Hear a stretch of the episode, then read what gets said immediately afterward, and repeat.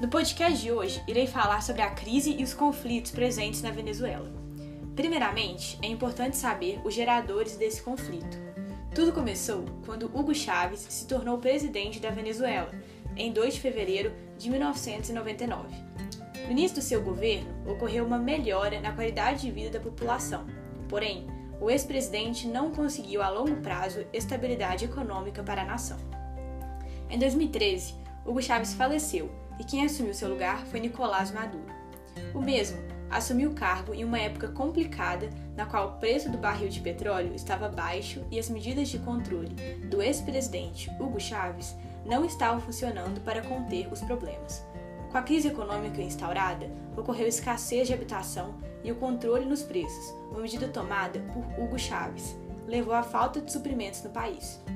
Toda essa situação aumentou a violência no país. Por outro lado, a crise política também está presente. Ocorrem vários conflitos entre os defensores das políticas socialistas de Chaves e os opositores que desejam o fim do poder de um mesmo partido, que está há 18 anos nessa posição.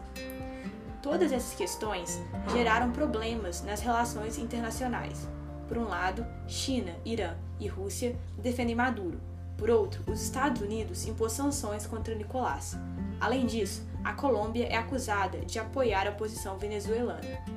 Uma outra questão importante é a dos refugiados, que fogem para outros países por conta da fome, da inflação, da instabilidade política e da escassez de remédios.